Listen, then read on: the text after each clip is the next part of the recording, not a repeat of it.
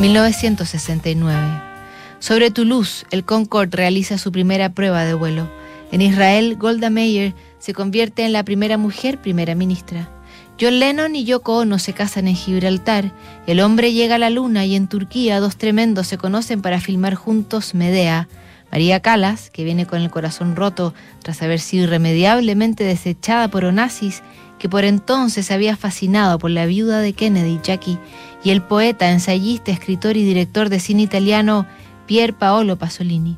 Vehementes, intensos y fascinantes, no podía surgir entre ellos algo discreto y lo que construyen fue una gran amistad. Desde la comodidad de su asiento de primera clase en Olympic Airways, la divina se confiesa en su primera carta ante su nuevo amigo. Te escribo desde las nubes. Esto parece de verdad un hermoso tapiz, tan suave que se podría caminar sobre él. El espíritu vuela donde quiere. Nadie le da órdenes al espíritu, por lo menos no al mío ni al tuyo.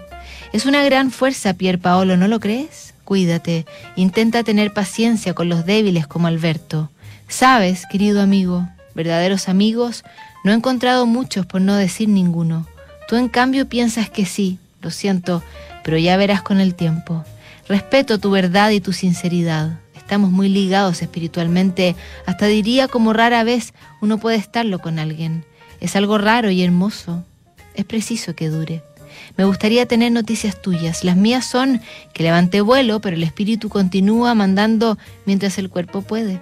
Y mi cuerpo me ha dado unos buenos bastonazos. Pero las tragedias no deben producirse sino en escena.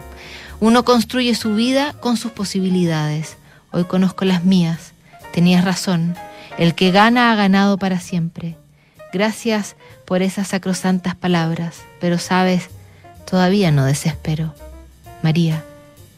Medea se estrenaría en 1970 en la Ópera de París, como se había planeado. La amistad entre María Callas y Pasolini sigue, avanza, se intensifica y se llena de cartas. En 1971, la cantante intenta aconsejar a su amigo que sufre una vez más por amor. 5 de septiembre. La calma que me atribuyes la tengo de verdad. Me la he impuesto. Me hice a mí misma y me construí sola el lugar que tengo en la sociedad, del respeto, por supuesto, como tú dices, estoy sana y eso es verdad, pero sé también que el orgullo me salva de muchas cosas. Es la ruta más difícil de seguir, pero a la larga la única. No espero nada de nadie o solo raramente un poco de amistad, lo que es mucho, pero puedo también quedarme muy a menudo sola.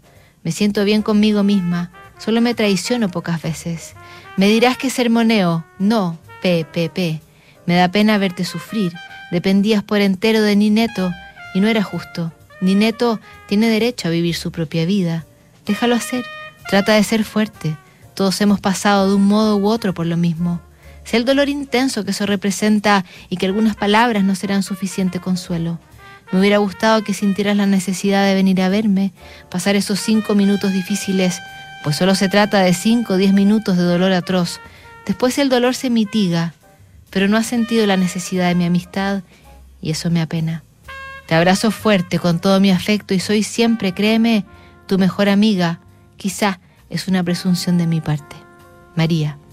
Cuatro años después, tras su polémica película Saló o los 120 días de Sodoma y una última entrevista, Pier Paolo Pasolini es asesinado. Dos años después moriría en París su amiga María Calas en el departamento que le había regalado ese amor suyo terrible al final como una tragedia griega Aristóteles o Nazis. Mañana empezamos un nuevo mes de cartas aquí en Notable.